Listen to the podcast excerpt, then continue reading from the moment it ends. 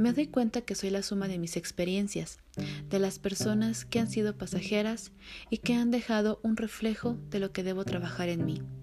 de las personas que continúen en este viaje enseñándome y escuchándome, así como de lugares que han marcado para permitirme saber que no se vuelve al mismo lugar siendo la misma. De todos he aprendido grandes lecciones, algunos no tan agradables, algunos acompañados de risas,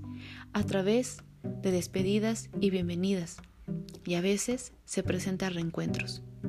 A todos gracias, me escuchan cuando ni yo misma lo hacía, y me guiaron cuando no encontraba el camino. Ahora es momento de continuar mi propio camino, de escucharme y reconstruirme, integrar lo que me nutre y soltar con amor lo que ya no es para mí.